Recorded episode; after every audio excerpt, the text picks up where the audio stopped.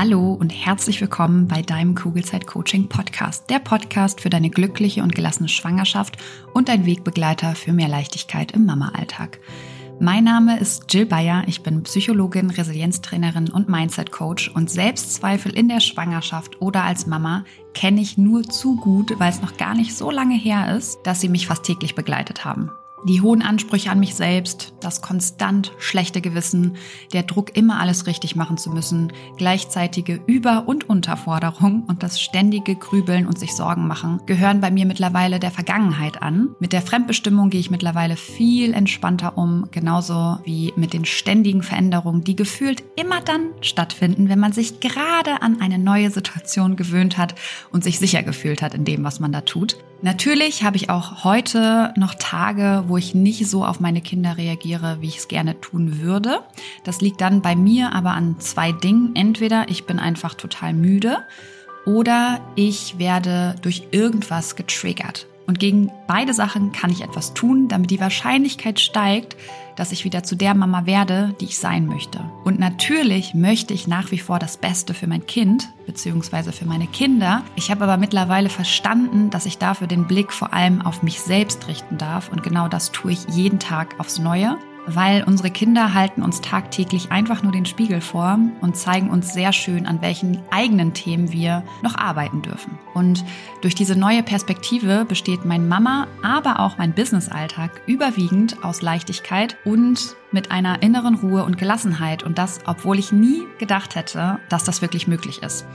Hier im Kugelzeit Coaching Podcast und natürlich auch in meinen Online-Kursen und Live-Coachings bekommst du einfache, handlungs- und ressourcenorientierte Strategien und Tools an die Hand, die dir helfen, genau dasselbe zu erreichen. Wenn du schwanger oder bereits Mama bist und du dich wieder leicht und unbeschwert in deinem Alltag fühlen möchtest, dann bist du hier genau richtig und ich freue mich sehr, dass du heute wieder mit dabei bist. Hallo und willkommen zurück im Kugelzeit Coaching Podcast. Heute darfst du dich auf ein sehr, sehr spannendes Interview freuen. Ich hatte die sehr große Ehre, mit Dr. Ludwig Janus sprechen zu dürfen. Dr. Janus ist Psychotherapeut und Psychoanalytiker mit dem Schwerpunkt pränatale und perinatale Psychologie er hat ganz, ganz viele interessante wissenschaftliche Paper geschrieben und er geht davon aus, dass vorgeburtliche und geburtliche Belastungen Langzeitwirkungen auf die psychische Entwicklung haben können. Und genau da sprechen wir heute drüber, weil die pränatale Psychologie ist ein sehr faszinierendes Feld, wie ich finde. Und mit Dr. Janus sprechen zu können, war wirklich ein absolutes Highlight für mich. Als ich die Anfrage gestellt habe, bin ich eigentlich davon ausgegangen, dass er wahrscheinlich keine Zeit haben wird. Aber ähm, ja, es hat geklappt. Und ich habe mich so gefreut, nicht nur, weil das ähm, Thema an sich mehr in die breite Öffentlichkeit muss, also es muss einfach noch mehr Anklang finden, sondern ich habe mich auch gefreut, weil ich es immer sehr faszinierend finde, mit Leuten zu sprechen, die echte Koryphäen auf ihrem Gebiet sind. Und pränatale Psychologie, falls du den Begriff noch nicht gehört hast, beschäftigt sich mit der Erforschung und dem Verständnis der psychologischen Entwicklungsprozesse des Menschen während der pränatalen Phase, also der Zeit vor der Geburt. Und diese Disziplin untersucht, wie sich zum Beispiel Umweltfaktoren, mütterliche Erfahrungen, wie zum Beispiel auch Stress oder Sorgen und Ängste, genetische Einflüsse und andere pränatale Bedingungen auf die psychologische Entwicklung des ungeborenen Kindes auswirken kann. Und genau das ist das Spannende, wie ich finde. Diese Disziplin beschäftigt sich eben nicht nur mit der reinen Biologie des Babys, was wir aber ja alle vorrangig aktuell irgendwie noch tun, also du hast bestimmt auch die Schwangerschaftsplus-App oder in den Ultraschallterminen wird immer darauf geguckt, wie groß ist es, wie schwer ist es.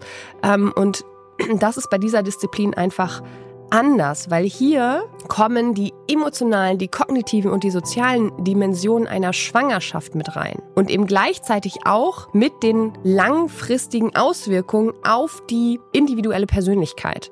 Und Dr. Janus teilt heute nicht nur sein Wissen mit dir, sondern er macht natürlich darüber hinaus auch total viel. Also er setzt sich auch ganz generell für sehr wichtige Dinge ein, wenn es um das Thema Schwangerschaft oder Geburt geht. Also wie zum Beispiel ähm, für das Recht der Frau, eine selbstbestimmte Schwangerschaft und eine selbstbestimmte selbstbestimmte Geburt zu haben. Und er setzt sich auch für die Förderung der vorgeburtlichen Beziehung durch Kommunikation von Mutter und Kind ein und auch der, der Part der nachgeburtlichen Beziehung. Ja, auch da setzt er sich dafür ein, dass die Förderung der Nähe von Mutter und Kind mehr in den Fokus rückt. Und das und noch ganz viel erfährst du heute. Und ähm, Dr. Janus, vielen, vielen herzlichen Dank für Ihre Zeit und vor allem für Ihre Arbeit, weil Sie tragen maßgeblich dazu bei, dass sich der Blick auf die Schwangerschaft, auf die Geburt, auf das erste Mama-Jahr ähm, verändert. Und ich bin sehr, sehr froh darüber, dass wir in einer Zeit leben, in der das endlich möglich ist, Schritt für Schritt und immer mehr Bewusstsein in dieses Thema kommt. Unter anderem eben dank Ihnen. Also vielen, vielen lieben Dank. Und jetzt genug der Vorworte und dir ganz viel Freude beim Interview. Herzlich willkommen im Kugelzeit Coaching Podcast. Sehr geehrter Herr Dr. Janus, ich freue mich sehr, dass Sie heute hier sind und wir über das spannende Feld der pränatalen Psychologie sprechen. Bevor wir da in die Tiefe eintauchen, mögen Sie sich einmal ganz kurz vorstellen und sagen, wer Sie sind und was Sie machen? Also ich bin ein Psychotherapeut, der ja seit vielen Jahren psychotherapeutisch arbeitet, der eine Ausbildung hatte, eine psychoanalytische Ausbildung. Und da ging es um die Gefühlsschwierigkeiten des Dreijährigen. In den letzten Jahren hat sich der Blick aber erweitert und speziell in Gesellschaften und Gruppen, die sich mit frühen vorsprachlichen Erfahrungen bis hin zur Zeit vor der Geburt, während der Geburt, nach der Geburt äh, beschäftigen. Das nennt sich Pränatalpsychologie. Und die Besonderheit dieser frühen Zeit ist, dass wir vieles erleben, aber noch kein auf der rechten Hirnhälfte, aber noch kein Sprach-Ich haben. Also wir können nicht über unsere Plazenta-Erfahrung oder Geburtserfahrung sprechen, wir können es auch innerlich nicht repräsentieren. Und darum scheint es irgendwie nicht da zu sein. Und man nannte das früher oder man nennt, viele nennen es heute auch frühkindliche Amnesie. Da steckt eigentlich drin, dass man es doch irgendwie schon wusste, aber es vergessen hat. Aber man hat es total vergessen. Und es ist eine Forschung eben im Rahmen der Pränatalpsychologie, dass das in unseren Gefühlen, in unseren Körperempfindungen durchaus da ist. Auch in, sogar in unserer Lebensgestaltung, wie wir uns der Welt gegenüber verhalten, ob wir erschreckt oder erfreut sind, kann mit erschreckenden und erfreulichen Erfahrungen in der vorsprachlichen Zeit zusammenhängen und wir können das heute identifizieren. Und äh, vielleicht noch jetzt privat. Ich bin also äh, verheiratet oder war dreimal verheiratet. muss sagen, man übt, man, man wird besser. vor, man wird immer klarer und versteht die verschiedene Welt von Mann und Frau und äh, im Rahmen dieser drei ähm, Heiraten habe ich also sechs Kinder und da habe ich natürlich unendlich viel gelernt auch, die sind Ende 70 geboren, älteste Sohn, ähm, äh, von den Schwierigkeiten der Geburtshilfe, die früher auch heute zum Teil noch ganz medizinisch war. Und wir haben da richtig eine Entwicklung, dass wir heute sehr viel mehr merken, dass das Kind vor, während und nach der Geburt schon ein kleiner Mensch ist, der aber nicht sprechen kann, was wir auch natürlich wissen, aber was, aber ganz viel erlebt. Mhm. Das heißt, wie sind Sie dann konkret, also Sie haben dann die Therapeutenausbildung gemacht, wie sind Sie dann konkret zu der pränatalen Psychologie gekommen? Das ist ja ein sehr neues Feld, würde ich mal behaupten. Ja, die Psychotherapie beschäftigt sich ja damit, dass jemand kommt, weil er Schwierigkeiten hat, zum Beispiel mit seinem Chef, dass er sich äh, erniedrigt fühlt und der Psychotherapeut fragt dann, was sich auf der aktuellen Situation nicht verstehen lässt, welche frühere Situation gibt es, wo, äh, wo, wo er sich nicht verstanden gefühlt hat. Und man landet dann eben sehr häufig oder fast immer bei den Eltern und in diesem Fall jetzt bei dem Vater. Aber hinter dem, der Vatererfahrung, der vielleicht den Sohn äh, bestraft hat oder auch erniedrigt hat, aus dir wird nie was werden, steht aber die, Mut, die Erfahrung mit der Mutter. Die sind aber sprachlich nicht, äh, nicht äh, gespeichert, weil sie gar nicht sprachlich auf einer sprachlichen Ebene aufgenommen wurden. Und das sind reine emotionale Erfahrungen. Und die Erfahrung hat, mit der, hat man mit der Mutter. Und äh, der Freud hatte, also der diese ganze Psychotherapie dieser Art, diese reflexive Psychotherapie erfunden hat, hat es immer auf den Vater bezogen. Aber oft sind es ganz archaische, irrationale äh, Gefühle von Unwert. Und sein Schüler Otto Rank hat gesagt, nein. Und darum hat er gesagt, das Über-Ich ist der Vater. Und äh, da hat sein Schüler gesagt, nein, es ist die Mutter. Also die frühe Angsterfahrung oder Schreckerfahrung, die mache ich mit der Mutter, nicht mit dem Vater, der die Kastrationsdrohung ausspricht, wie Herr Freud sich das vorstellt und wie es uns ja auch sprachlich erreichbar ist. Mein Lehrer oder mein Vater hat immer äh, das und das mit mir gesagt und darum habe ich mich äh, so und so entwickelt. Aber in Bezug auf die Mutter ist es sehr viel schwieriger. Äh, und das, ähm, das hat in den letzten Jahrzehnten gibt es eben diese pränatale Psychologie, die diese gefühls- und sensorischen Mitteilungen als Mitteilungen erfasst auf der auf der äh, auf der äh, vorsprachlichen Ebene. Also das Unwertgefühl wäre dann ein Gefühl aus der Erfahrung mit der Mutter, die zum Beispiel diesen Mann nicht wollte und dieses Kind nicht wollte. Und das war, das Kind, das schwanger sein war für sie schlimm. Und das hat sich dem Kind eben mitgeteilt. Und das hat meinen Blick, meinen psychotherapeutischen Blick eben erweitert, dass alle Erfahrungen aus der vorsprachlichen Zeit auch relevant sind und sich gefühlsmäßig und in Körperempfindungen äh, mitteilen. Wie kommt man denn, also wenn Sie jetzt sagen, das war bevor wir sprechen können, bevor wir es wirklich in Worte fassen können, wie kommt man denn dann an diese Speicher sozusagen ran? Also und wurde es dann einfach im Körper sozusagen gespeichert? Ja. Durch die Emotionen, also da ist vielleicht eins wichtig, äh, die äh, traumatischen oder schwierigen Erfahrungen, die bilden sich scharf ab. Die Glückserfahrungen und Wohlbefindenserfahrungen, die sind einfach da. Ich fühle mich wohl, wenn ich morgens aufwache, geht die Sonne auf und meine Stimmung steigt und so weiter. Das sind natürlich auch Glückserfahrungen, die meine Mutter hatte, die sich freute, wenn die Sonne aufgeht und es schönes Wetter war und dann hat das Baby oder das, das Kind vor der Geburt sich auch wohl gefühlt. Das bildet sich aber nicht scharf ab. Und darum sind die Entdeckungen, dass diese vorsprachlichen Erfahrungen bedeutsam sind, sind an den schwierigen Erfahrungen gemacht worden. Dadurch kann es manchmal, wenn man darüber spricht, sagen, ja, jetzt das Geburtstrauma oder das Vorgeburtstrauma, das ist ja ganz fürchterlich. Da wollen wir lieber gar nicht drüber nachdenken. Und das ist aber, die Entdeckungsgeschichte geht da entlang. Und das wäre jetzt zu der Ihrer Frage konkret.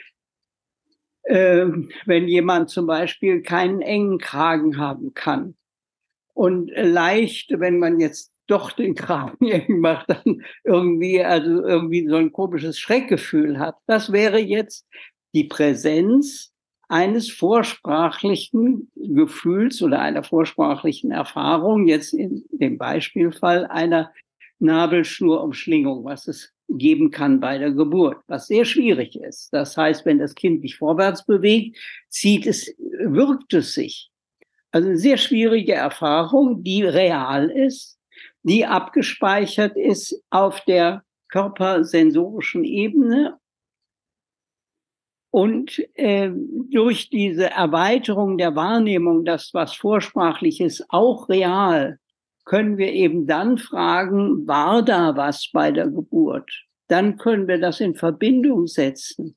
Und für den Klienten kann das dann so ein Aha-Erlebnis das habe ich damals, ist mir das passiert. Das habe ich erfahren. Das ist ja real. Das ist aber jetzt gar nicht da, weil meine, mein, mein Chef mir eine schwierige Aufgabe gibt. Das hat jetzt mit meiner Nabelschnur-Erfahrung vor 30 oder 40 Jahren nichts zu tun. Und äh, das kann also allein der, der Herst die Herstellung dieses Zusammenhang kann solche Aha-Erlebnisse und Beruhigung machen. Es war, das nennt man Wiederherstellung der Zeitachse.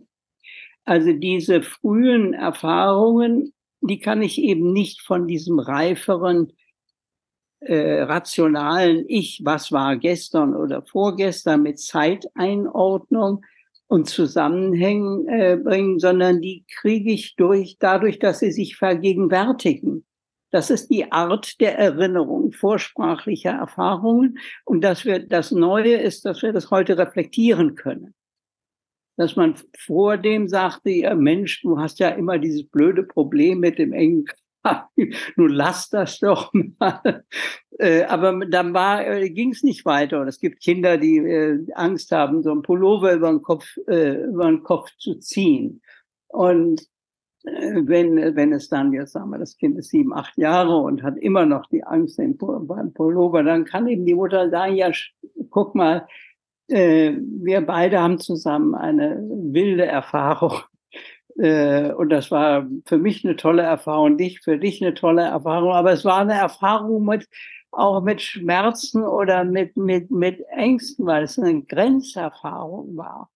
Und äh, die lebt in dieser Kopfbeklemmung äh, äh, äh, in dir weiter. Das war aber bei deiner Geburt, es hat aber nichts mit dem Pullover zu tun. Ein Pullover ist ein Pullover und kein Geburtskanal. Dein Gefühlsgedächtnis sagt, der Pullover könnt, fühlt sich aber an wie ein Geburtskanal sagt die Mutter, nein, ein Pullover ist ein Pullover, Geburt und das haben wir zusammen gemacht und das haben wir zusammen gebracht. Und dadurch bist du in die Welt gekommen. Und dann sagt das Gehör, das ist ja unglaublich, dann nehme ich diese äh, schwierige äh, Enge dann auch in Kauf. Aber ich weiß jetzt, das war damals so, lässt sich machen Eltern, ohne dass sie das wissen, sehr viel Spiele mit den Kindern, äh, wo das quasi bewältigt wird, ohne dass, äh, dass man merkt, das hat eigentlich so eine therapeutische äh, Dimension. Also es gibt ja so Fangenspiele und, äh, und Höhlenspiele und so weiter. Da setzt sich äh, der, der, das Kind mit diesen Erfahrungen, ich war in einer Höhle und ich bin, fühle mich eingefangen und ich mache mich frei und so weiter. Das sind alles vorsprachliche Erfahrungen und in den Spielen spielen wir die durch. Und dann merken wir, ich kann mich ja selber befreien. Das konnte ich vielleicht damals nicht ausreichen. Mhm. Aber jetzt kann ich das, so dass also das Spielen quasi in Teilen irgendwie auch so eine Art Bewältigungssinn hat. Ja. Mhm. Sehr spannend. Ähm, das heißt, für uns als Erwachsene wäre es wahrscheinlich sinnvoll, wenn wir merken, wir sind immer wieder mit den gleichen Glaubenssätzen konfrontiert, dass man da wirklich mal die Eltern befragt, wie war denn eigentlich meine, also wie war meine Schwangerschaft und wie war die Geburt, um dann auch ähm, Dinge auflösen zu können? Würden Sie das sagen? Auf jeden Fall. Also es ist was ganz Einfaches. Ja, ähm, und äh, ich würde noch weitergehen. Ich würde die Eltern fragen, wie habt ihr denn eigentlich zueinander gefunden? Wie war das denn damals? Und wenn die Eltern dann sagen, ja, äh, das war ja gar nicht so einfach, äh, wir hatten ja gar keine Wohnung, wir mussten erst ein Haus bauen, da konnten, hatten wir natürlich keine Zeit und dann wurde die Mama schwanger und dann warst du unterwegs. Aber da haben wir ja überhaupt keine Zeit. Wir mussten ja an den Hausbau denken und äh, diese äh, Anstrengungsgefühle und die Mutter sagt auch noch, das war wirklich eine schwierige Zeit und dann kann das Kind eventuell, ja, ich fühle mich auch oft so angestrengt und habe so schwierige Gefühle. Das könnte ja damit zusammenhängen. Also man kann dann ins Gespräch kommen, ohne jetzt äh, so zentrieren, ähm, äh, ach, ach, ist das alles schrecklich und das ist ja fürchterlich und so weiter, sondern dass man die Landschaft, die die Eltern hatten, als man unterwegs waren, als sie zusammengefunden haben und als die, die Geburt, diese Landschaft äh, vergegenwärtigen von den Eltern. Und dann kann das Kind zuhören. Wenn die Eltern, ach, das war ja so und wie weißt du noch dieses? Und wenn das, ich habe da, also jetzt, ich, also eine Folge äh, dieser Überlegung ist, die Eltern jetzt bei einem Patienten oder Patienten dazu zu nehmen, dass ist, dass man die Eltern, dass man dazu nimmt. Also wenn das Kind irgendwie Platzangst hat oder ein Patient hat Platzangst, dass falls die Mutter und Eltern noch leben, dann kann man die dazu nehmen. Wie war das, das Gespräch, was Sie gerade angeregt haben, nicht? Dass, dass man das macht in der äh, therapeutischen Situation, das kann sehr erhellend sein dass man dann plötzlich, ach so, ach so, und darum fühle ich mich so. Und das war ja damals Wirklichkeit, aber es war ja damals, nicht jetzt. Nicht? Also wenn ich, da war ein Patient, der hatte Angst vor seiner Freundin, immer wenn sie sich nahe kam. oh Gott, oh Gott. Äh, und äh, da war das dann, äh, dann sehr erhellend. Das war, lief auf der Briefebene. Die Mutter hat dann, er hat dann gefragt, wie war denn das? Und dann hat sie das beschrieben. Und dann wurde ihm das klar, dass er der Mutter, mit der Mutter bei der Geburt, weil die schwierig war, eine unglaubliche Angst erlebt hat. Aber die Freundin ist natürlich nicht die Mutter. Haben Sie da noch mehr ähm, Beispiele, die Sie ähm, den Hörerinnen mitgeben können? Weil ich glaube, das Verständnis dafür bekommt man eben ganz gut über diese Beispiele. Ja.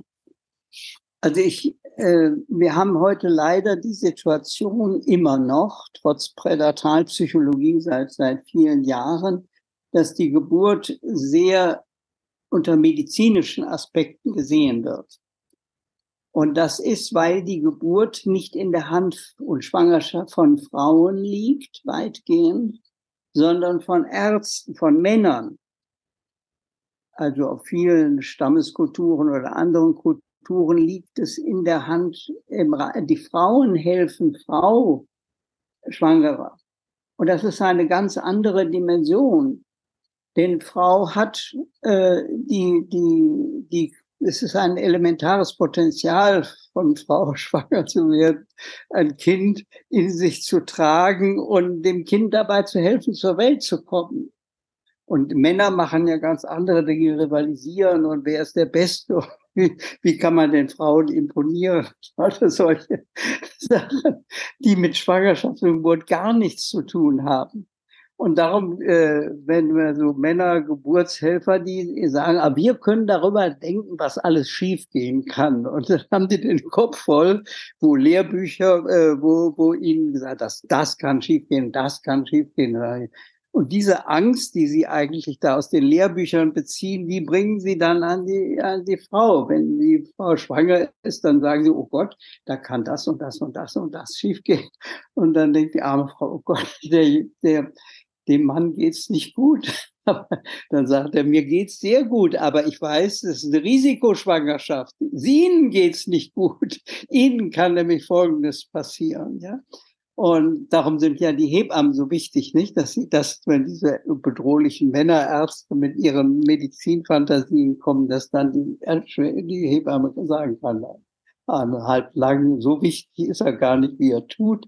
Und ähm, das hat aber die Folge, dass eben dieser Medizinerblick dominiert und wegen dieser Verunsicherung äh, äh, dann die Frau äh, auch sagt, ja, wenn der hohe Professor meint, das ist alles sehr gefährlich, dann, äh, dann lege ich es in seine Hände. Das sind aber Medizinerhände.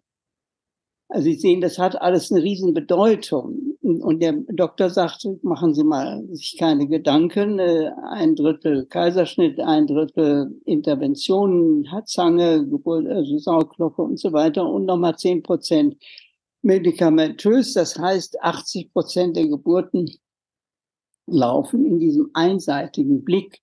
Und das hat ja vor 30 Jahren zu den Geburtshäusern geführt. Eine Riesenbewegung. Gibt es auch einen Film, äh, sichere Geburt äh, von Michelle Audin, der, also die Regisseurin oder Filmemacherin heißt äh, Carola Haug, der ist sehr wichtig. Also der äh, sagt eben, der Geburtshelfer soll eigentlich gar nicht im Kreissaal sein. Der soll davor sitzen und äh, Zeitung lesen und in dem Kreissaal sind eigentlich nur Frauen.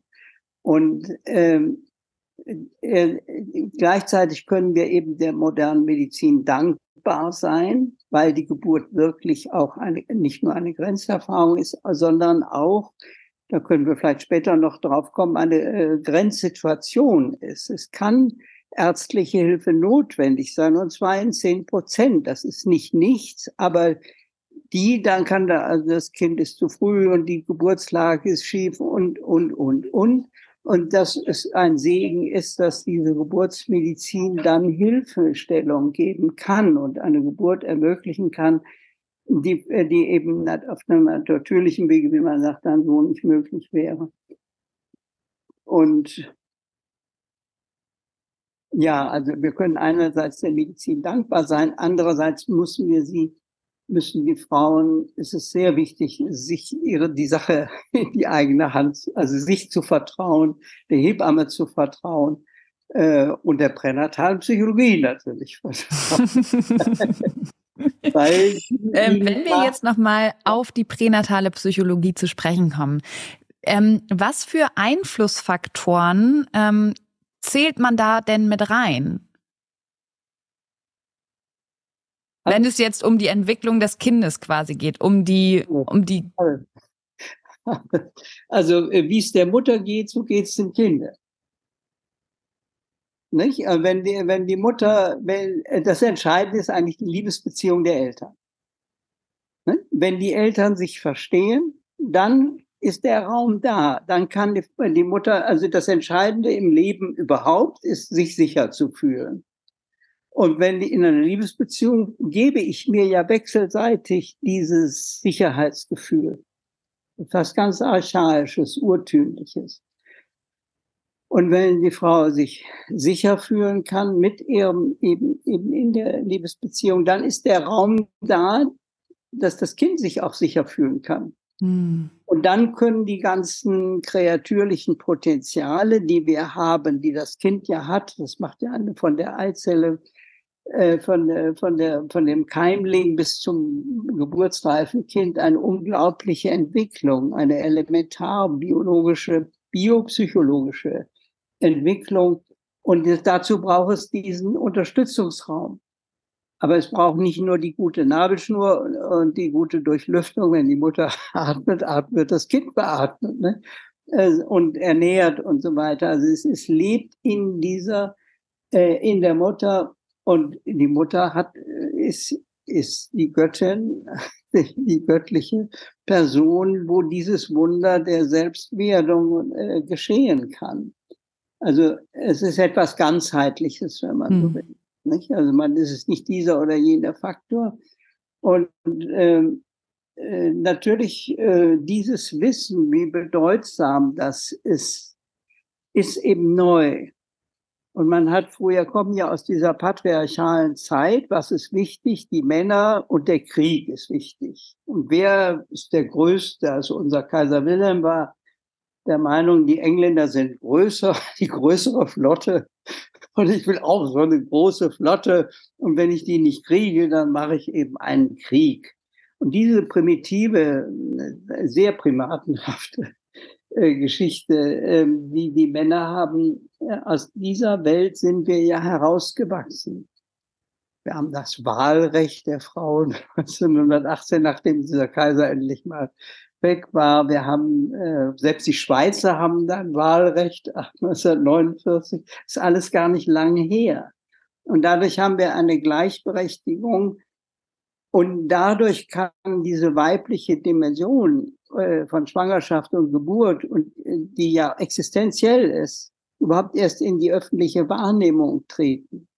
Und darum äh, muss eigentlich, früher ging es ja immer darum, eine große Armee zu haben, immer noch zum Teil. Ja, Amerika macht 800 Millionen, glaube ich. Äh, also auf jeden Fall Milliarden für einen Militäraushalt. Weder Kanada noch Mexiko bedrohen sie. Es ist ein irre, irre. Und ähm, äh, dass wir eigentlich die Kräfte der Gesellschaft zur Unterstützung der werdenden Eltern investieren, was wir in Ansätzen ja haben heute. Also noch, also äh, vor, vor 30 oder 40 Jahren und vor 50 Jahren sowieso war äh, uneheliche Situation, äh, also ein Kind und ich bin alleinerziehend und diese Elternbeziehung kam eben nicht zustande, aber ich bin schwanger, war, bedeutete Elend. Die Kirche hat gesagt, du bist eine, eine Frau, die im kirchlichen Dienst war, die wurde sofort entlassen. Wegen Schwein. Du bist eine Schweinin. So, Sünderin. Und wir haben ja heute eine, wenn sie auch, wenn sie äh, schwanger werden und haben, haben unterstützt der äh, Staat. Aber er müsste eigentlich noch viel mehr schützen und weniger Panzer. Nicht? Also wir stecken leider Gottes immer, wie wir jetzt gerade sehen, immer noch in diesen alten patriarchalen Mustern drin. Mhm. Umso wichtiger ist ihr, ihr Coach der Kugelcoach und die Bemühungen gewissermaßen die gesellschaftliche Aufmerksamkeit und, zu, zu, finden. Und die beginnt bei mir selbst oder bei den Frauen, bei der Schwangere, das sagt, ich bin wichtig, nicht der Herr Doktor, ich und meine Hebamme und so weiter und mein Mann, wenn es gut geht äh, und so weiter. Und wir werden das schon schaffen. Ja, ich finde. Eine Bemerkung dazu. Wir haben, äh, wenn man die Frau äh, während der Schwangerschaft in der Beziehung zu, zu ihrem Kind, also mein Kind ist in mir, aber es ist schon ein kleiner Mensch und ich kann innerlich mit ihm Kontakt aufnehmen. Das kann äh, eine enorme Ermutigung sein, auf einmal eine andere Situation schaffen, als wenn ich sage, ich bin schwanger und in mir wächst irgendwie eine Knolle und die kenne ich aber gar nicht und jetzt äh, gucke ich mal lieber fern oder so, äh, dann kann ich das ertragen.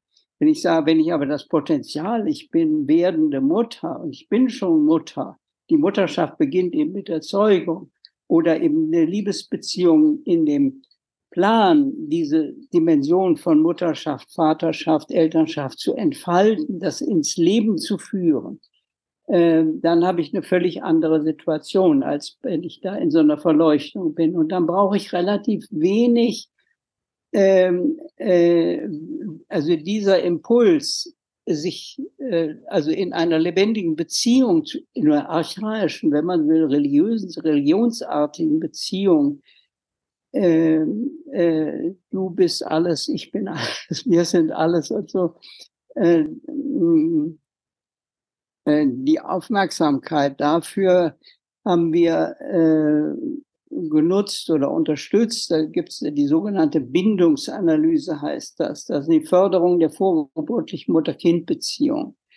Jetzt kommt ein bisschen Werbung. Hallo, du Liebe, bist du gerade schwanger? Dann sind dir Sorgen vermutlich nicht allzu fremd, oder?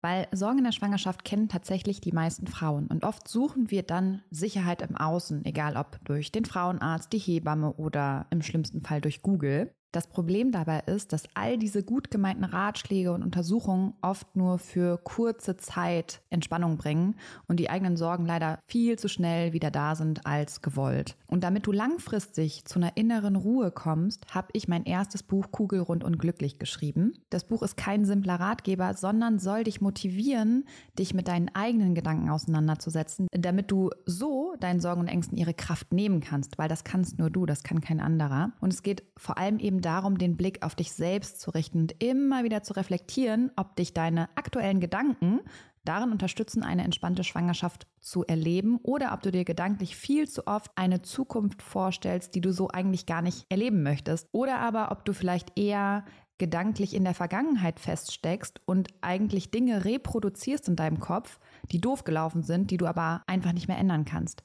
Und in beiden Fällen lohnt es sich, dieser Gedanken bewusst zu werden, weil nur dann kannst du sie ändern und dafür sorgen, dass du dich auf das konzentrierst, was dich glücklich macht und auch zufrieden werden lässt. Glaubst du, Dinge passieren dir im Leben und du hast absolut kein Mitspracherecht, wie es dir damit eigentlich geht? Dann challenge ich dich nicht nur hier im Podcast, sondern eben auch in meinem Buch Kugelrund und Glücklich, weil sobald du Verantwortung für deine Gefühlswelt übernommen hast, wirst du super schnell merken, wie sich deine ganze Welt und damit eben auch deine Schwangerschaft zum Positiven verändern wird. Das heißt, schau gerne in das Buch Kugelrund und Glücklich rein. Du findest es bei Amazon, du findest es aber auch auf meiner Homepage und kannst es direkt dort bestellen. Schau dir auch super gerne die ganzen wundervollen Rezensionen an und dann wünsche ich dir jetzt schon ganz viel Freude beim Lesen und Umsetzen der Infos. Werbung Ende. Das heißt bindungsanalyse.de. Und äh, da ist die Erfahrung, wenn äh, da geht es um diese Unterstützung in der vorgeburtlichen äh, Beziehung und das hat enorme Wirkungen. Aber wir haben auch eine andere Situation, Geburtsvorbereitung im Wasser. Das gibt, äh, es gibt einen Film dazu. Es macht eine Geburtsvorbereiterin aus der Pfalz. Das heißt lebendige Geburt und äh, die Frauen sind im Wasser und es geht um da auch wieder um den Kontakt. Und in dem Wasser kann man sich, äh, so ein Schwimmbad von warmem Wasser, äh, kann man sich irgendwie mit seiner Körperlichkeit das ist ja eine Körper vorsprachliche Sache, äh, irgendwie sehr in Verbindung setzen. Und sie hat fantastische Geburts, äh, Geburtsberichte. Äh, also ein kleiner Anstoß kann, eigentlich ist das Potenzial ja da, zu gebären und schwanger zu sein. Und das als Lebenserfüllung oder äh, Lebensrealisierung zu erleben. Wir haben nur eine patriarchale Tradition, dass das alles nicht wichtig ist, sondern dass das ein biologischer äh, Körperprozess ist und dagegen stehen diese unheimlich intelligenten Männer, die natürlich voller Geist, den leider die Frauen nicht so haben und äh, äh, das ist das ist so kommen wir her und darum ist dieser Schwenk in mein Potenzial so bedeutsam. Hm? Also auch wieder den Blick mehr auf sich selber zu richten und auch seinem Körper zu vertrauen, in dieses Bauchgefühl zu gehen, was wir ja eigentlich alle haben, aber was wir durch die Gesellschaft so ein bisschen auch verlernt haben, muss man ja tatsächlich genau. sagen. Genau. Das heißt, als Schwangere geht es eigentlich darum, sich immer wieder die Frage zu stellen, was brauche ich gerade, um mich sicher zu fühlen? Und wenn ich mich sicher fühle, ist das quasi der beste Nährboden für mein Baby?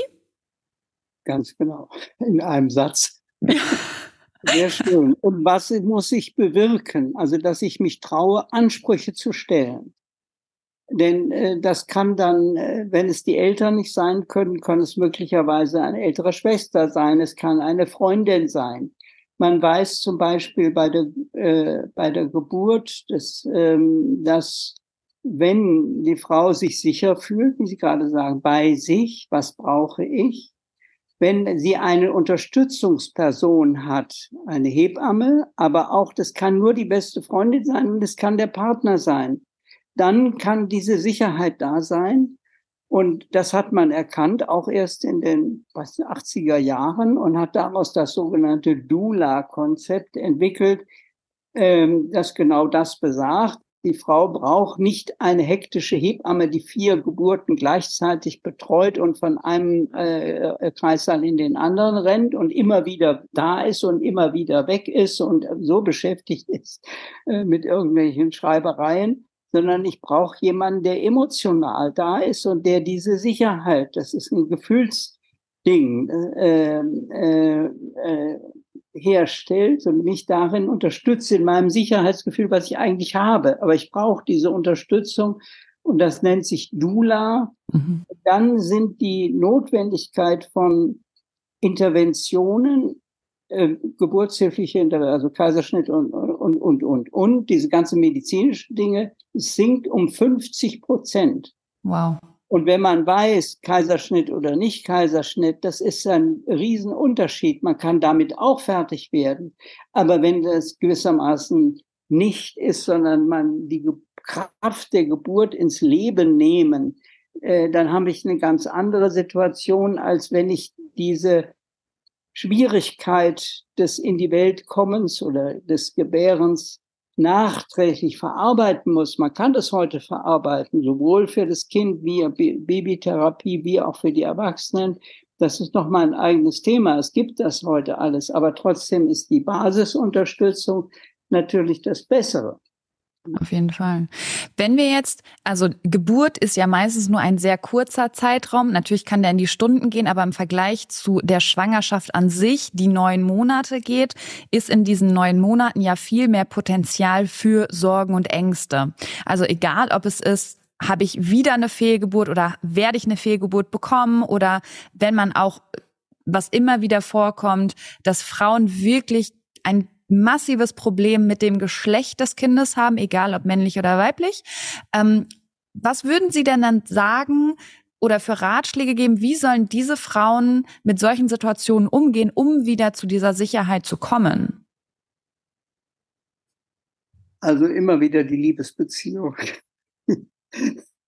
Zum Partner also, oder äh, zu sich selbst? Äh, äh, beides. Also, dass ich ähm, achtsam bin mit wem ich mich zusammentue. Und die Frauen haben da eine enorme Verantwortung, dass sie sagen, ich glaube, mit diesem Mann könnte es gehen. Also es bilden sich immer mehrere Männer an, die sagen, äh, die sind da ein bisschen diffus. so, Hauptsache, du bist schön. Äh, und die Frau sagt, es geht hier nicht um schön und nicht so schön, sondern es geht, obwohl wir dieses Abenteuer der Elternschaft äh, und du des Vaterschafts und so, da denken die Männer noch nicht so richtig. Das ist auch neu, dass sich die Männer wirklich emotional da sind. Diese deutschen Militärmänner, die da dem Führer gefolgt sind, die waren über, über, überhaupt nicht da. Mhm. Die ganzen Männer im 19. Jahrhundert, wenn sie diese, äh, der Mann von Madame Bovary oder der Mann von Effie Briest und so weiter, das waren also so Beamten und Offiziere, mit denen kann man eigentlich gar nichts machen. Und darum ist es diese Wahl, äh, mir wurde das, ist, sie ist so wichtig. Mir wurde das klar, da waren, äh, ging es um Nilpferde, da standen zehn Nilpferdmänner am Ufer und die Frau war es im Wasser und dann winkte sich, sagte der Dritte von rechts. also, dass die Frau wählt, ja, und sich nicht erobern lässt, sondern die Frau, man kann sie auch ein bisschen erobern lassen, aber vom Richtigen. Also diese Wahlsache, dass man sich dessen inne ist. Die Frau hat die Kraft zu wählen und die Verantwortung. Es hängt unheimlich viel dran. Für den Mann hängt gewissermaßen nicht so viel da dran. Ja.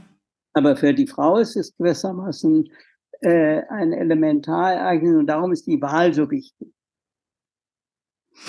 Und Gut, aber es kann ja auch sein, dass ich erst dachte, das ist genau der Richtige, dann bin ich schwanger und stell fest, oh Gott, jetzt bin ich mir nicht mehr so sicher. Genau, und dann, äh, also ähm, wir, dann kommen, müssen wir noch weiter zurückgehen. Es müsste ein Drittel der Schule müsste Leben lernen sein. Wie und mich auf diese Wahl vorbereiten. Und wie ist das mit Mann und Frau? Und was, wie will ich eigentlich Mutter sein oder wie will ich Vater sein und wie will ich ein Partner sein? Das sind riesen, es ist ein Drittel des Lebens, ein bisschen Beruf und noch ein bisschen dies und das. Aber es ist ein Drittel des Lebens, spielt in der Schule, die ich hatte. Ich musste Latein lernen, Mathematik und 100 Meter Lauf. Das war, und damit entließ man mhm. äh, natürlich relativ stolpernd in mein Leben und ich musste mich da selbst durchfinden. Wir haben heute ganz andere Ressourcen. Ja, das, äh, das ist sehr schön. Und äh, eins, eine Ressource ist das Miteinander reden. Also wenn Sie diese Idee haben, oh Gott, vielleicht ist er doch, was doch die falsche Wahl, dann äh, un, unabhängig davon, das wäre ja schon der, die schwierigere Sache, ähm, aber auch wenn man, wenn dieser Gedanke kommt, dann geht es um miteinander reden. Also ich hatte, du hast mir so imponiert und ich habe mich einfach mit dir eingelassen, aber äh, du bist ja nur ein Bauernkind. Das ist mir aber jetzt erst klar geworden, weil du so schick ausgesehen hast. Und ich bin eine Akademikertochter. Wie soll das denn zusammen gehen?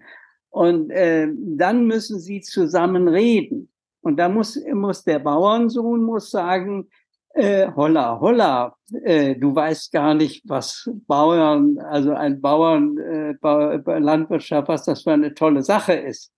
Und dann gehen der, der, der Akademikertochter die Augen auf. Ich das ist ja Wahnsinn und was du alles, was ein Bauer alles kann und macht. Und der steht im Leben und der ist der Natur ganz nah und der weiß worum, worum es geht. Und ich als Akademikertochter habe ja nur so einen kleinen äh, Spotlight-Blick, so, was mir das nächste Buch sagt und so weiter. Also das, das Miteinander reden.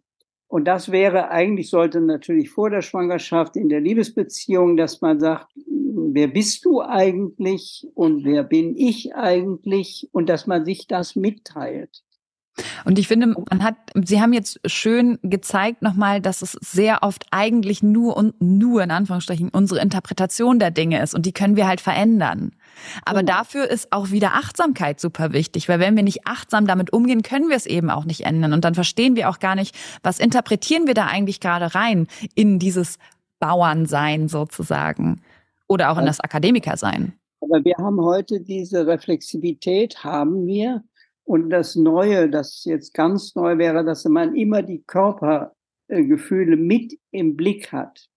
Das heißt, wenn ich jetzt nochmal diesen engen Kragen äh, nehme, wenn ich diese Nabelschnur empfinde, als so eine Elementarerfahrung und äh, äh, an bestimmten Stellen des Gesprächs fange ich mich an, immer hier am, am Hals so, und äh, wenn es für mich schwierig wird, dann kommt diese Urschule, also dass man solche Dinge der Körperempfindungen oder ich fühle mich plötzlich ganz schlapp, ja, oder äh, oder mir mir mir brummt der Kopf oder so oder an bestimmten Stellen und dass man dann versucht, das in Verbindung zu setzen. Das würde auch heißen, dass beide äh, sich mit ihrer mit ihren Eltern besprechen. Also mit Mutter, wie war das denn bei dir, als du schwanger warst?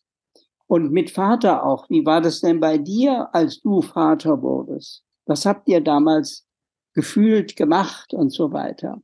Denn es gibt eine eigentümliche Weitergabe von solchen Elementarerfahrungen, wenn die Mutter aus ihrem Hintergrund eigentlich sagte, Geburt kommt für mich nicht in Frage. Äh, das muss ein Kaiserschnitt sein. Das ist in meinem Weltbild nicht drin. Frau, also Mutter, ich bin eine emanzipierte Frau. Mutter, diese Mutterschaft, das machen irgendwie andere. Und äh, ich habe ja meinen Doktor und der macht mir den Kaiserschnitt. Wenn, und dass die Mutter, die Tochter das dann in einer merkwürdigen Weise, ohne zu wissen warum, auch denkt, ich will auf jeden Fall einen Kaiserschnitt, obwohl sie gar keinen, äh, gar nicht diesen Hintergrund der Mutter hat, aus der diese die Mutter als super emanzipierte und die mit diesem ganzen nichts mehr, das würde für die Tochter alles gar nicht gelten. Trotzdem hat sie den Impuls, ich will auch einen Kaiserschnitt haben. Meine Mama hatte ja auch, ohne das so richtig reflektieren zu können. Äh, und wenn sie aber mit der Mutter spricht und dann sich klar werden kann, ja, die Mutter war eine ideologisch bis verengte Frau, dass sie sagte, äh, das Wichtige im weiblichen Leben ist die, der Kampf gegen die Männer. Und alles andere ist nicht so wichtig. Und das ist aber, ich habe ja, muss ja mit meinem Mann gar nicht kämpfen. Ich, ich erlebe den ja gar nicht als, als meinen Feind. Damals, wenn ich, äh, wenn es, äh, in, wo wir herkommen, war ja, dass der Mann sagte, meine Liebe, du darfst mich bedienen. Die Pantoffel, bitteschön. äh, und du kochst und so. Äh, und die Frau sagte, es blieb ihr nichts anderes übrig. Wenn sie noch Hausfrauen in den 50er Jahren in den Reklamesendungen, wie die an der, an der hinter dem Herd stehen und, äh, und das Persil an, äh, anpreisen, was ihnen gute Wäsche zu wachsen, also sind völlig in so diesem Ding drin. Aber wir sind da nicht mehr drin. Aber in dem Vorsprachlichen kann das so sein. Also, dass wir jetzt noch sowohl mit dem Partner viel sprechen, die verschiedenen Geschichten, Und der, der Bauernsohn kann ja auch sagen, es ist ja wahnsinnig, man kann Bücher lesen, das ist mir, noch, ist mir noch nie begegnet. Und wie man da schlau werden kann und so weiter. Und was man da für einen Überblick, das ist ja wunderbar. Und wenn wir beide uns zusammentun, dann kommen ja zwei Welten zusammen, die alle zum Menschsein dazugehören. Und dass wir dieses Miteinander reden, aber wirklich beide mit den Eltern. Das ist sehr wichtig. Wenn, es sei denn, es haben früher schon Gespräche. In guten Familien würde ja alles das, was ich jetzt sage, schon passiert sein. Ja. Aber sagen wir jetzt aus der Zeit, wo ich komme, wo die Eltern diesen Krieg, also sich diesem Hitler anvertraut haben und der Hitler gesagt hat, wir wollen jetzt mal die Russen umbringen und die Männer gesagt haben, na ja, also wenn der Führer das sagt, dann machen wir das. Also, und das mhm. danach, das hieß ja Morden. Ja, es war kein, der Führer hat gesagt, es geht ums Kämpfen, aber real ging es um Morden. Und wenn man dann gemordet hatte, dann war man eigentlich, wenn man junge Männer zum Morden bringt, dann klappen die seelisch zusammen. Und dass die nachher nicht sprechen konnten, das fiel dann, also meiner Generation, die sprechen ja gar nicht. Die können offenbar gar nicht sprechen. Nein, die waren seelisch zusammengeklappt durch durch das, was passiert war mit ihnen. Aber auch das ist ja viel besser. Also ihre Eltern haben eben schon nicht für Herrn Hitler gekämpft. Darum haben sie, sind sie schon in einer ganz anderen Welt auf, äh, aufgewachsen. Wichtig ist auch immer, man kann sich im Leben entwickeln. Mhm. Und äh, schwanger werden, also Mutter werden, Vater werden, ist eine riesen Entwicklungschance es ist real, man geht in eine neue Dimension von Sein. Wenn ich äh, jung bin, dann bin ich, ich bin die kleine so und bin die so und so und er ist der so und so und auf einmal bin ich bin ich eine Familie? Was ist denn das? Und so. Also man entfaltet sich und dass man dieses werden können, und das ist auch eine, eine relativiert die Schwierigkeiten. Alles Werden ist immer mit Schwierigkeiten verbunden. Also wie kann man aus einem Mädchen äh, oder einer Tochter zur Mutter werden? Das ist ja ein Weltenwechsel wie bei der Geburt, nicht? Und wir können das. Wir sind kreativ und äh, wir können, aber wir können uns unterstützen, also Ressourcen holen. Oder Sie, Sie sind ja mit Ihrem Podcast eine solche Ressource. Ne? Mhm. Und Frauen miteinander. Wir brauchen noch einen Männerpost. über das Vaterwerden, weil den Männern ja gesagt, Hauptsache du bist tüchtig und verdienst viel Geld. Das ist aber eigentlich eine, also so eine Schmalspurmännlichkeit ist. Und dann darfst du noch ein bisschen Ironman machen. Äh, dann kann man dich aber als Mensch, äh, deine menschlichen Potenziale, die, die schrumpfen ja dann ganz fürchterlich. Und darum brauchen die natürlich auch einen Männer-Podcast. Ich weiß nicht, aber den gibt's glaube ich, noch gar nicht. Ne? Gibt's bestimmt. Nein, es ist, äh, ich glaube, es gibt, ja, es gibt Männergruppen, aber das ist alles, äh, die, aber es ist viel mehr, also Frauen sind viel bewusster. Natürlich aus der Situation heraus. Die Männer sagen, ich muss noch mal eben mein Segelflugzeug und die Frauen haben keine Zeit mehr, über das Segelflugzeug nachzusetzen, mhm. weil sie gerade in die Zukunft selber segeln. Vielleicht ist das aber ja, oder was heißt vielleicht, ist es auch da ein Prozess und die Väterschaft hat sich ja bis dato auch schon sehr verändert, Gott sei Dank. Und wer ja, weiß, was es in ein, zwei, fünf, zehn, 50 Jahren gibt.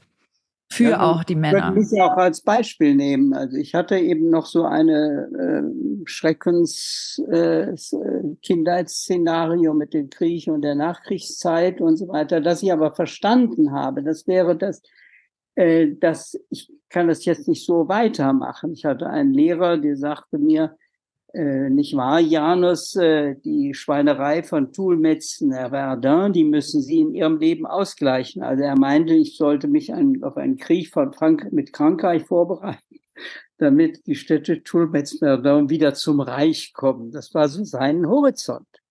Nicht? Und äh, äh, dass wir da jetzt in einer ganz anderen, also dass ich mich daraus entwickelt habe, sonst würde ich heute gar nicht hier sein, äh, dass, dass es nicht darum geht, sondern äh, dass, ich, dass es um Selbstentwicklung und Verantwortung fürs eigene Leben, Verantwortung für diese tiefe, äh, tiefen Dinge. Und das ist eine Sache, die wir ja erst seit der Aufklärung haben.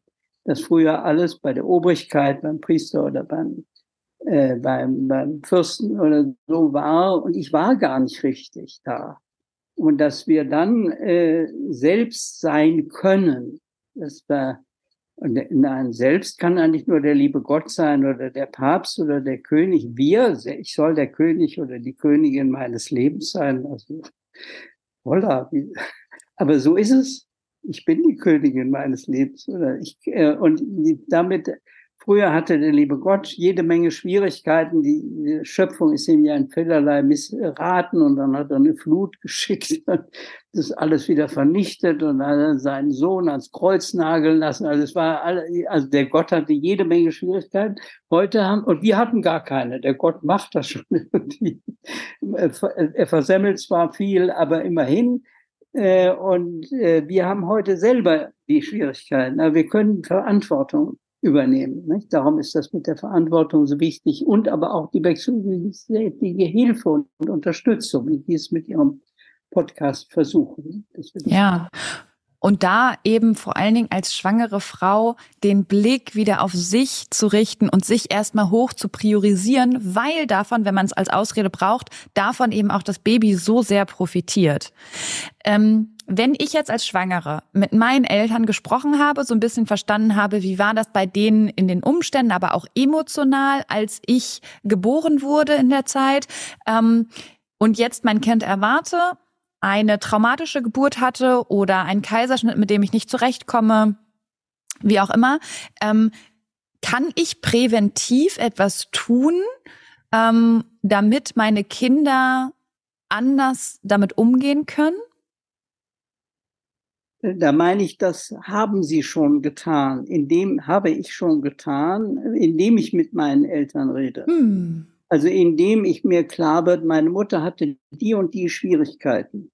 Ich habe hier jetzt diese Emanzipationsschwierigkeit genannt, also diese Situation. Wichtig ist, dass ich überhaupt erst eine Geltung habe. Das ist ja erledigt. Nicht? Ich brauche heute nicht in dieser Weise kämpfen, wie frühere Frauen kämpfen mussten.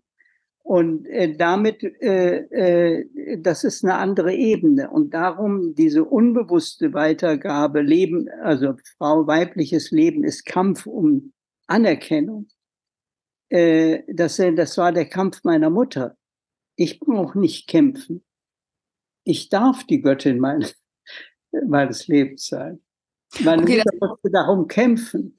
Also diese, diese, äh, das heißt, äh, äh, zu realisieren, jede Generation muss sich in einem gewissen Sinne neu erfinden.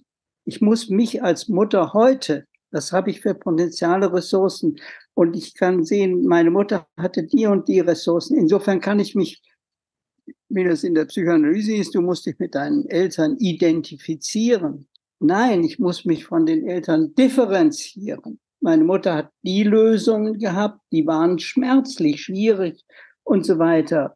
Ich muss, kann daraus lernen, bis um meinen Lebensrahmen so und so und so zu gestalten. Und ich habe heute Gestaltungsmöglichkeiten, die meine Mutter so nicht hatte.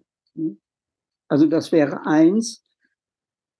Wenn, wenn in den Gesprächen herauskommt, sagen wir jetzt der Partner, ähm, äh, hat, wenn man so will, richtig, also hat richtige Schwierigkeiten. Das heißt, wenn, wenn er, äh, also wie ich eben sagte, wenn er mit der Nähe, dann wird ihm immer schwindlig oder dann, äh, oder dann ist er nicht richtig da. Wenn man, wenn man ihn berührt, dann, äh, dann zuckt er irgendwie zusammen, statt, statt freut zu sein dann kann es wichtig sein, also sich mit der pränatalen Psychologie richtig zu beschäftigen. Allein das Wissen, dass er dann wirklich seine Mutter oder seinen Vater wirklich fragen muss, was, wie war denn das? Und dass sie sagen, ja, du warst, du bist acht Monate zu früh gekommen und, und du warst einen, einen Monat in einem Inkubator gelegen. Und da hast du, äh, da hattest du das wie so eine Deprivation. Und dann kann er sagen, das stimmt, darum ist alles so, bin ich oft so komisch, wenn ich, wenn ich in Berührung komme. Und das können wir heute reflektieren. Und wenn, wenn man will, wenn es ein umschriebenes Trauma ist, wie zum Beispiel so ein Inkubatortrauma, dann äh, kann sich das auflösen, nur das, dadurch, dass man spricht. Hm. Das ist, das ist wichtig. Also, dass man nicht denkt, oh Gott, ich bin ja völlig quer äh, im Leben und äh, was soll aus mir werden? äh, sondern dieses Sprechen ist wie ein Wundermittel. Es kann aber sein, dass es hilfreich, dass er sagen, ich habe heute Hilfsmöglichkeiten, Körpertherapie und so weiter. Ich kann mich mit, ich kann mir auch einfach eine Massage holen. Also wir, wir sind heute, dass ich dann, was Sie sagten, ich kann gucken, was ich brauche. Also nicht nur die Frau, sondern auch der Mann, der irgendwie so eine Berührungsempfindlichkeit, was braucht er? Er braucht so eine Auseinandersetzung mit seinem, mit seinem Körperkontaktgefühl. Das kann eine Massage sein. Es kann aber auch sein, dass er sehr hilflos ist und fühlt sich ganz ausgeliefert fühlt dieser Entfremdungserfahrung. Dann kann es sinnvoll sein, dass er da, äh, wie man so sagt, professionelle Hilfe sucht. Und es gibt ja heute eine ganze Landschaft von äh, therapeutischen, äh, therapeutischen Möglichkeiten, dass man zu meiner Zeit war noch ähm, ein deutscher Mann, der hatte eigentlich gar keine Probleme, Konflikte. Ist ja deutsch. Damit ist es so, ich bin katholisch, ich habe zumindest alles geklärt. Und früher war das, ich bin ein deutscher Mann, die sind ja Helden und so weiter, kennen keinen Schmerz, weinen nicht und so weiter. ähm, äh, das war noch meine Zeit. Ja? Das ist aber ja heute nicht mehr. Also ein deutscher Mann wäre jetzt auch nicht in eine Psychotherapie, denn er hat ja keinen an der Waffel. er hat doch keinen. Heute kann ich ja, und ich weiß noch zu meiner Zeit, was in die Hollywood-Stars, die haben alle einen Psychotherapeuten, sagen wir ja typisch, die Amerikaner, ohne zu merken, dass äh, äh, dass das sehr hilfreich sein kann. Aber heute ist ja diese Hemmschwelle eigentlich nicht da. Ich Gott sei Dank. Schwierigkeit, ich muss die Schwierigkeit bei mir, ich merke immer, wenn äh, kriege ich so merkwürdige äh, Körpergefühle und dass man das ernst nimmt, das ist auch neu und dass ich ich komme, dass ich krieg's nicht klar und dass man da eine Hilfe in Anspruch nimmt. Ja. Ja, ähm, nochmal ganz kurz zur Geburt. Also wenn jetzt zum Beispiel ein Kind geboren wird mit der Nabelschnur um den Hals, muss das ja nichts mit der Geschichte der Eltern zu tun haben. Und wenn ich jetzt ein Kind habe, ähm, was während der Geburt eben so leicht stranguliert wird, ist es da dann auch hilfreich, immer wieder von diesem Geburtserlebnis einfach zu erzählen? Ähm, so neben, meinetwegen, wenn sie Geburtstag haben, dass man dann da nochmal reingeht, von der Geburt erzählt, auch als Intervention, um da erst gar nicht in so ein beklemmendes Gefühl zu kommen? Ja, im, im Prinzip ja. Also jetzt würde ich auch sagen, die, diese Nabelschnurumschlingung, es gibt Untersuchungen dazu, die mich auch damals sehr erstaunt haben. Wenn die Mutter in großer Unsicherheit ist, ob sie, ob diese Partnerschaft, also das ist ja unheimlich elementar wenn ich wirklich merke, der Mann, das geht gar nicht. Mit dem kann man gar nicht. Äh, äh, ich bin da auf was reingefallen und ich habe mir Illusionen gemacht. Und dass dann die Frau in einem Zustand der Unsicherheit ist und dass das Kind in sich diese Unsicherheit spürt und dass solche Kinder dauernd irgendwie in dem äh, im, Uterus herumrotieren, man das kann das ja heute mhm. und dass sie dann sich in ihrer Nabelschnur verheddern. Also dass sie hinter einer Nabelschnur-Problematik eine basale Ambivalenzproblematik stecken kann. Und das wäre dann noch das Fundamentalere. Äh, und natürlich ist die Nabelschnur äh, äh, was eine Sache, aber diese Ambivalenzgeschichte ist auch nochmal eine Sache, mit der ich mich dann äh, auseinandersetzen kann. Mit dem jetzt zu Ihrer Frage, es ist äh, das Kind, die Kinder, die lernen ja auch mit anderthalb oder zwei Jahren sprechen, aber die haben ja dann ganz kleinen Sprachraum. Mama, Papa, Papa, also man fängt ja ganz bieder an. Äh, man denkt, kann aber nicht solche reflexiven Sachen. Die kann man erst mit vier, fünf Jahren, äh, kann man die, gibt's die Theory of Mind. Dann kann ich sagen, meine Mama ist heute nicht so gut gelaunt wie sonst. Es ist besser, jetzt ein bisschen mich zurückzunehmen und so weiter. Das kann ich mit drei Jahren noch nicht. Aber im, äh, in dem, das, im Kinderspiel zeigen sie, es gibt da auch ein Buch, was sie brauchen oder was sie beschäftigt. Also es kann ein, äh, ein Kind, wir nehmen jetzt diese Nabelschnurumschlingung, ähm, immer mit seiner Puppe merkwürdige Klammerübungen machen. Äh, und dass man das jetzt als Frau, als Erwachsene, die mit weiß, dass diese Nabelschnurumschlingung, also die das reflektieren, das spielt jetzt gerade und versucht damit fertig zu werden. Und dass man dann nicht jetzt dem Kind sagt, hallo, das ist deine Nabelschnurumschlingung, also mit drei, vier Jahren sagen wir ja gut, bitteschön. Äh, und, und was soll denn das? Und also wenn Sie aber dem Kind zeigen, dass das, diese umklammerte Puppe, die da, dass die Puppe irgendwie eine Kraft hat, sich gegen dieses Klammern zu wehren und dass die Puppe vielleicht diese Klammerhand da wegschiebt, das ist ja eine Lösung, die das Kind nicht hat. Und dass sie quasi, das während des so sogenannte Babytherapie wäre das, ja. Das, das Kind, jetzt nämlich das Kind selber, was immer sich selber klammert und dann, oder das Angst hat, wenn die Hand kommt, dass die die Hand wegschieben kann. Und der Therapeut simuliert das quasi. Und dann schiebe ich die Hand weg und dann kriege ich eine neue Dimension. Mhm. Dann bin ich auf einer anderen Ebene. Und da meine ich, äh, es ist wichtig, äh, sich selbst, also es ist ein Trainingseffekt, also diese Wahrnehmung, dass solche Dinge, so ganz frühe Erfahrungen sich in späterem widerspiegeln. Das wahrzunehmen ist eine Art Training. Äh, ich habe dazu eben ein Buch gemacht, das heißt, wie die Seele entsteht, also früher über diese frühen Erfahrungen, wie die, wie die spätere, wie sich das in Märchen und in Spielen und in Filmen und so weiter, überall ist das präsent. Wir können uns das aber auch klar machen. Ich weiß nicht, ob Sie den Film Matrix kennen. Mhm. Äh, der Matrix ist ein Anti-Kaiserschnitt-Film. Man kann sich das klar machen. Wenn ich in einer, äh, wenn ich Kaiserschnitt habe und komme dann in einen Inkubator, dann sind seine Primärerfahrungen, die Maschinen bestimmen mich. Ja? Als dieser junge Mann in Matrix dann in die Pubertät kommt, dann kommt man in den Kontakt mit diesen frühen Erfahrungen. Das ist gut, ich lebe ja hier in einer Maschinenwelt. Und damit muss er sich auseinandersetzen mit seiner Inkubator- und Kaiserschnitterfahrung. Und äh, es gibt's im Internet, können Sie unter Janus Matrix, dann kann man sich das runterladen. Also ich habe da versucht, also eine Interpretation in diesem Sinne. Nicht? Aber die meisten sagen, äh, Matrix der unheimlich spannend. Wenn die denken, ein Drittel der Bevölkerung hat die Kaiserschnitterfahrung.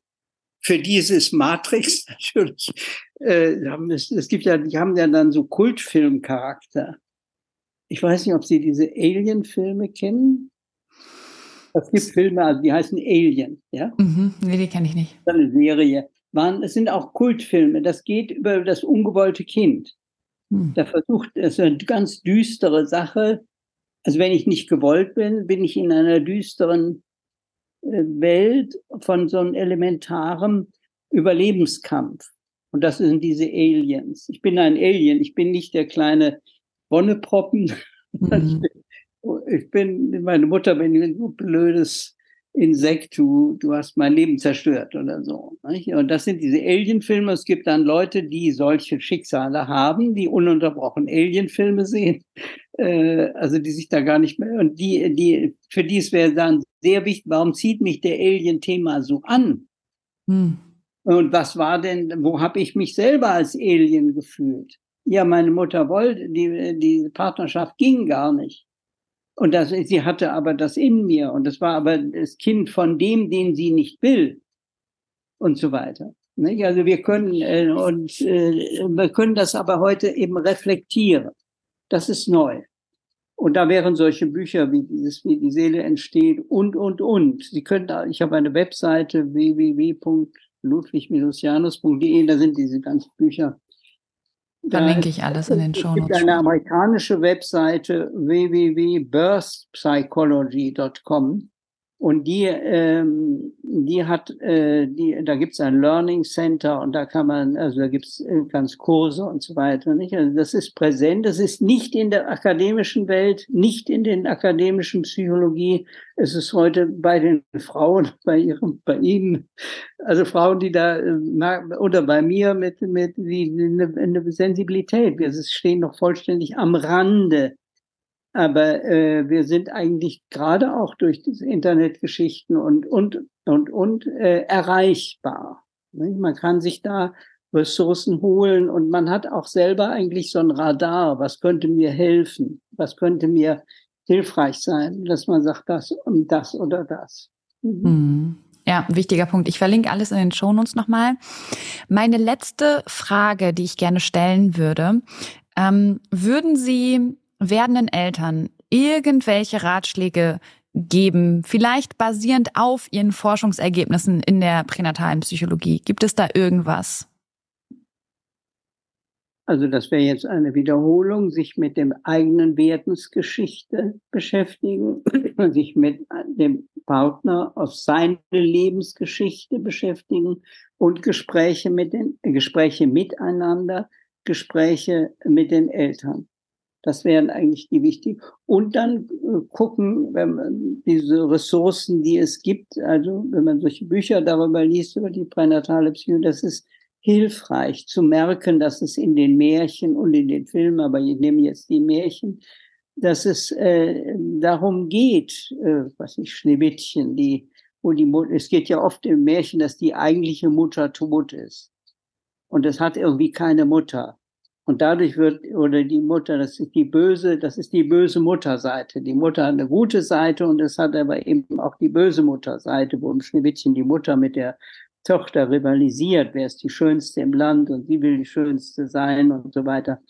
Ähm, dass also in, mit den, in den Märchen, äh, wissen wir, alle diese Fundamentalprobleme, die in der pränatalen Psychologie verhandelt werden oder im Leben präsent sind, in den Märchen auch schon alle in einer symbolischen Form verhandelt werden. Und dass man, da ist es, meine ich, auch nur ein kleiner Schritt, dass wenn man, also ich habe in diesem Buch, wie die Seele entsteht, eben so ein Kapitel über Märchen, wenn man sich klar macht, so bei, die verschiedenen Beispiele, wo verschiedene Elementarprobleme, die irgendwie im Nebel meiner Eltern, Elterngefühle verborgen sind, explizit gemacht wird. Aber in so einem, ähm, in einer Symbolsprache. Aber wir können die heute reflektieren. Das ist äh, das Schneewittchen ist. Also auch ich bin Schneewittchen. Oder man kann fragen, welches ist mein Lieblingsmärchen? Und der Froschkönig ist dann, ach du liebes bisschen, habe ich also jede Menge Partnerprobleme, äh, wie der arme, wie der arme Froschkönig, dass er als Frosch verkannt wird und so weiter. Nicht? Und das aber dann werden ja Lösungen. Man wirft, wehr dich gegen diesen Frosch. Der Frosch ist aber eigentlich die, ich sage jetzt mal ein bisschen kurzschlüssig, also die, die schwierige Mutter oder so, dass eben, dass der Mann den Mann verkennt als, als eine qualige äh, Mutter oder so, als ein Frosch. Und dann, äh, dann wehrt man sich gegen den und siehe an, dann äh, hat man sich gegen den Frosch gewehrt und dann kommt der Prinz da raus. Äh, also, dass man, das, das ist ein Übungseffekt, ja, dass man merkt, in den Märchen werden ist die nicht andere Welt, es ist die vorsprachliche Welt, die im Märchen in Bilder gefasst wird. Und wir können diese vorsprachliche Welt heute reflektieren. Hm.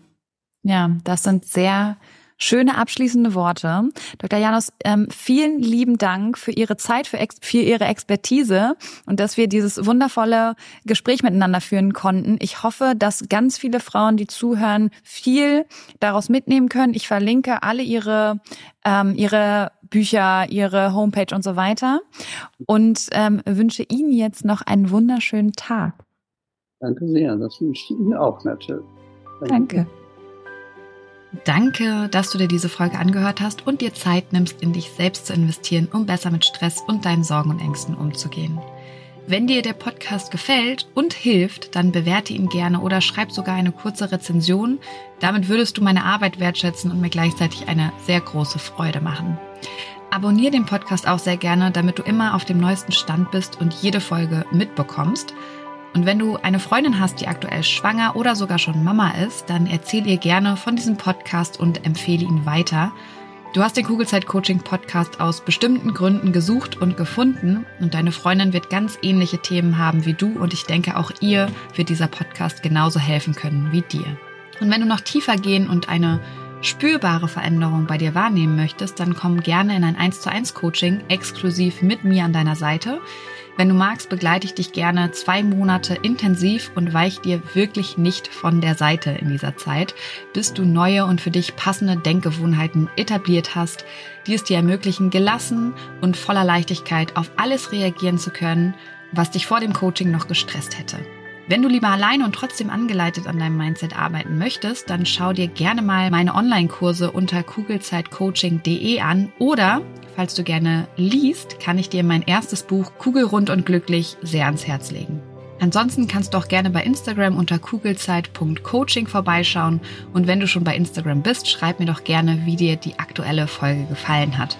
Was nimmst du für dich mit und wenn du weitere Themen hast, die hier im Podcast besprochen werden sollen, dann melde dich auch sehr gerne, damit ich weiß, was dich wirklich interessiert. Wenn du magst, hören wir uns nächste Woche wieder. Bis dahin auf ein schönes Bauchgefühl. Ich glaube an dich und du solltest es auch tun. Deine Jill.